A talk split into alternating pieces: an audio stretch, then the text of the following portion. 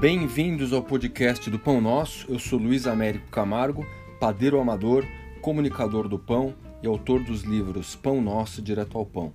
Eu criei esse podcast aqui porque estamos em quarentena, estamos todos em casa e acho que uma coisa importante é cozinhar, manter a sanidade, matar bem o tempo e tentar receitas caseiras de pão, tentar preparações artesanais. Espero poder ajudar vocês nessa etapa tão difícil que a gente está vivendo. Bom, quem olhar os episódios anteriores já viu que eu tenho duas linhas aqui dentro do podcast. Falar de fermentação natural, a gente até criou um fermento no primeiro, na primeira temporada aqui do podcast, e falar de receitas simples, ou com fermento biológico, ou receitas de acompanhamentos para pão. E então hoje eu quero falar de duas coisas. Uma é da descrição das etapas de preparação de um fermento natural. Acho que vai esclarecer muitas dúvidas para muita gente. A outra é dar uma receita de romos caseiro que vai acompanhar muito bem um pão tipo pita, do qual eu falei num episódio do dia 20, 22 de março. É só olha lá, tem a receita do pão, bem simples de fazer, e aí com romos vai ficar melhor ainda. Começando então pelas, pelas etapas de preparação de um pão. Para a gente fazer um pão de fermentação natural, a gente vai levar algumas horas. É um processo longo, porque o fermento natural é um fermento que trabalha lentamente. Esse fermento que a gente criou e tantos outros fermentos naturais, ele é composto por leveduras e por bactérias. Esses bichinhos eles atuam muito lentamente no trigo, eles vão pré-digerindo o trigo, vão se alimentando do amido, que é o açúcar do trigo, para gerar o gás que vai fazer o pão crescer, mas produzindo nesse longo tempo, nessas horas, também ácidos, também uma forte atividade enzimática. Tudo isso quebra melhor as moléculas do trigo, vai extraindo mais sabores, mais notas aromáticas. Por isso que o processo é tão interessante e gera pães tão gostosos, né? E para começar, quando a gente vai fazer uma, uma receita de fermento natural, em primeiro lugar tem que preparar o fermento. Eu já falei disso. Algumas horas antes, você pode pegar um pedacinho do fermento que você já tem na geladeira, misturar, segundo a minha receita, há outras possibilidades, mas segundo a minha receita, se mistura com o dobro de água com o triplo de farinha integral, bota ali, faz uma massinha, coloca numa tigela e deixa algumas horas até esse fermento ganhar força, até ele ficar refrescado, ficar cheio de bolinhas, ficar ativo. Você pode fazer para facilitar a tua organização e para resolver até a tal da ansiedade, é o seguinte, antes de dormir, você pega ali 25 gramas de fermento, mistura com 50 de água, 75 de farinha integral, faz a massinha, cobre a tigela, pode ser a mesma tigela que você vai usar para o pão. E deixa ali, você vai dormir, deixa na cozinha, cobre direitinho. Quando você acordar cedo de manhã, 6, 8 horas depois, não sei, esse fermento provavelmente vai estar no ponto. Ele vai estar ativo, vai estar é, refrescado e vai estar preparado para a gente dar continuidade ao pão. Então, tendo o fermento refrescado, a gente tem que fazer uma coisa muito importante, ela, ela é tão básica que as pessoas esquecem da importância dela, que é pesar bem os ingredientes. A gente precisa vai fazer uma receita para que a receita funcione coerentemente, é, a proporção entre água e farinha, a dosagem de sal, a gente tem que pesar, não adianta fazer a olho. É, antigamente eu, eu, brinco sempre que a gente pega as receitas antigas, sem desmerecer, que existe muita sabedoria nas receitas antigas, é, você lia assim, é, um, um copo de requeijão de leite. Mas qual marca de requeijão? Se vocês olharem no mercado, vocês vão ver copos fininhos, vão ver copos grossos. Qual deles? E aí? Tem aquela famosa colher meio rasa, colher meio cheia, a gente não sabe bem o que é isso. Então, pesar é o melhor jeito. As balanças hoje são baratas, são acessíveis. Há algumas balanças hoje de altíssima precisão, precisão de meio grama, também disponíveis no mercado, basta olhar aí na internet. E, ou então use, use colher e xícara medidora padrão, aquelas de, de boas marcas que vão dar uma medida padrão. Sempre, se você for fazer farinha, por exemplo, encheu a xícara de farinha, nivela com a faca, aí sim ela está pronta para usar. Então pesar os ingredientes é, é importante. Por exemplo, é, eu vou separar 500 gramas de farinha para minha receita. Aí vou colocar água a olho? Não dá, eu quero que a, essa, a receita tenha uma hidratação coerente, 66%, por exemplo. Então eu vou pesar isso aí, eu vou querer fazer uma receita com 500 gramas de farinha. É, água a gente pode pesar porque 1 mililitro de água equivale a 1 grama. Então não tem problema medir é, volume ou, ou, peso. A água vai dar um medido, uma medida sempre é, parecida nesses dois casos. E aí, eu prefiro medir por peso pelo seguinte: se você está calculando numa xícara dosadora a quantidade de água, se a sua mesa estiver um pouquinho inclinada, pode dar uma diferença. Por isso eu prefiro pesar tudo. É, vai pesar o sal? Sal é importantíssimo. Em geral, trabalho com 2% em relação ao peso em farinha. E com o fermento, se a gente vai usar é, 30% do peso em farinha, 28 ou 33, a gente tem que pesar também. Então, pesem seus ingredientes, dosem bem, tenho certeza que eles estão bem checados. Né? A farinha, é, vale até você dar uma peneirada nela, peneirada não para reter nenhum grumo, mas para oxigenar. Esse gesto, essa prática tão simples, ela ajuda a oxigenar a massa e a desenvolver melhor o glúten.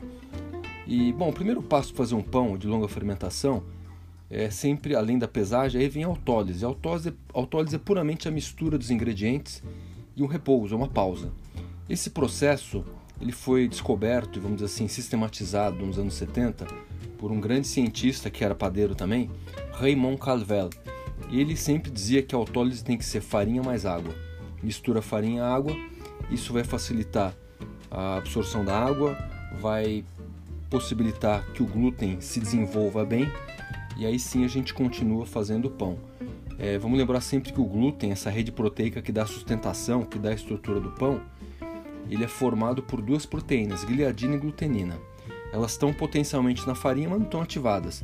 Então a gente forma o glúten com a água e com a ação mecânica, com a manipulação da massa e com o tempo. O tempo vai unindo essas proteínas que vão nos legar a rede de glúten, né? Então, a autólise pode ser feita com farinha e água. Em casa, eu faço uma autólise de 20, 30 minutos, pra, antes de começar o pão, eu já coloco o fermento junto, para facilidade do processo. Se for fazer uma autólise mais longa, uma hora, duas horas, faz só farinha e água, né? Os puristas sempre dizem, não se põe fermento na autólise.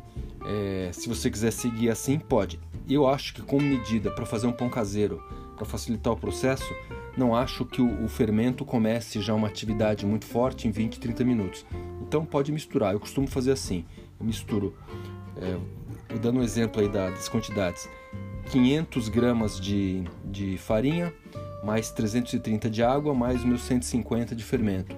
Faço uma massinha, não é para sovar, é só para agregar bem e não ter farinha solta e deixo repousar. Se vocês quiserem, tem gente que tem um pouco de aflição na hora de sovar, é, que a massa pegue, a, a massa grude. Então, tira um pouquinho dessa farinha, uns 50 gramas, para ir colocando na hora da sova. Então, você deixa isso de lado e vai salpicando na hora de sovar depois do descanso da autólise. Porque aí, pelo menos você não coloca farinha a mais. Tem gente que deixa o pote de farinha de lado, o saquinho de farinha, e se a massa vai pegando, vai jogando farinha a mais, vai jogando farinha a mais. O que acontece? O pão fica mais pesado, você acaba tendo um pão mais seco. Então eu prefiro usar a farinha da própria receita. É, como é que eu faço na minha casa? Eu pegaria então é, 500 gramas da farinha, colocaria 330 de água, água gelada, gelada, não esqueça desse detalhe.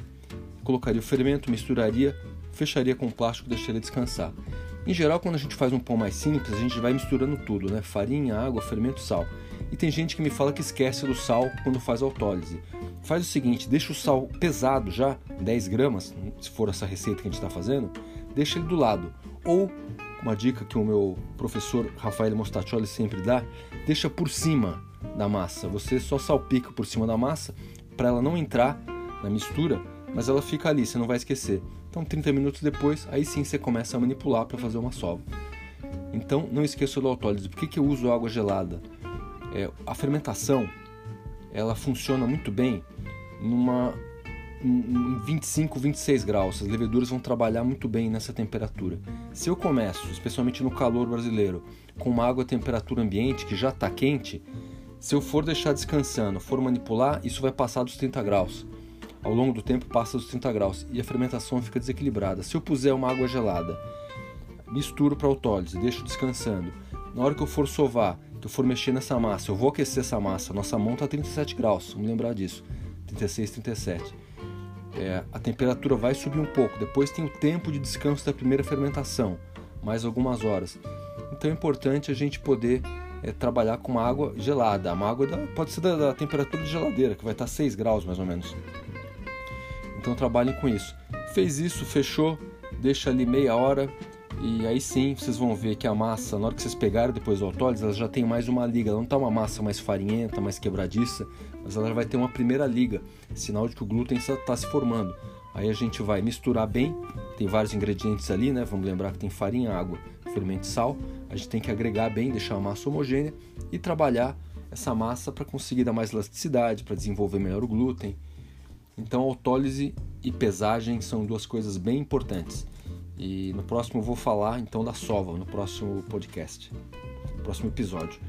E a dica que eu queria dar hoje é a seguinte: se vocês olharem no meu episódio do dia 22 de março, tem uma receitinha muito fácil de um pão tipo pita. Aquele pãozinho sírio, né, pra gente fazer na chapa. Vocês vão ver que é muito prático de fazer. Quem quiser uma receita de pão sírio já mais elaborada, tem no meu livro Direto ao Pão. Assim como tem no meu livro Direto ao Pão também, uma receita de romos caseiro, que é muito legal. É, Para quem tem em casa uma lata de grão de bico é já cozido, é uma mão na roda. Quem tiver beterraba, melhor ainda. É, imagina o seguinte: pega uma lata de grão de bico, desse, desse já cozido, duas beterrabas, é, três colheres de tahine, aquela pasta de gergelim, espero que vocês tenham na geladeira, ou então na próxima compra, né, a gente está saindo uma vez por semana, duas vezes por semana, eu estou saindo duas vezes por semana só. É, já compro uma tahine, tem acha fácil nos supermercados, ou os empórios também. 3 colheres de caldo de limão, azeite e sal. E assa a beterraba então, dá uma assadinha nelas ali, forno 200 graus e deixa ali assando até ela ficar bem tenra. Pode cozinhar também. É, cozinhando, ela fica com uma textura um pouquinho diferente, absorve mais água, obviamente, e perde um pouco da cor. A cor da beterraba é muito bonita. Então, se você cozinhar, vocês vão ver que a cor vai ficar muito na água dela. Então, pode assar.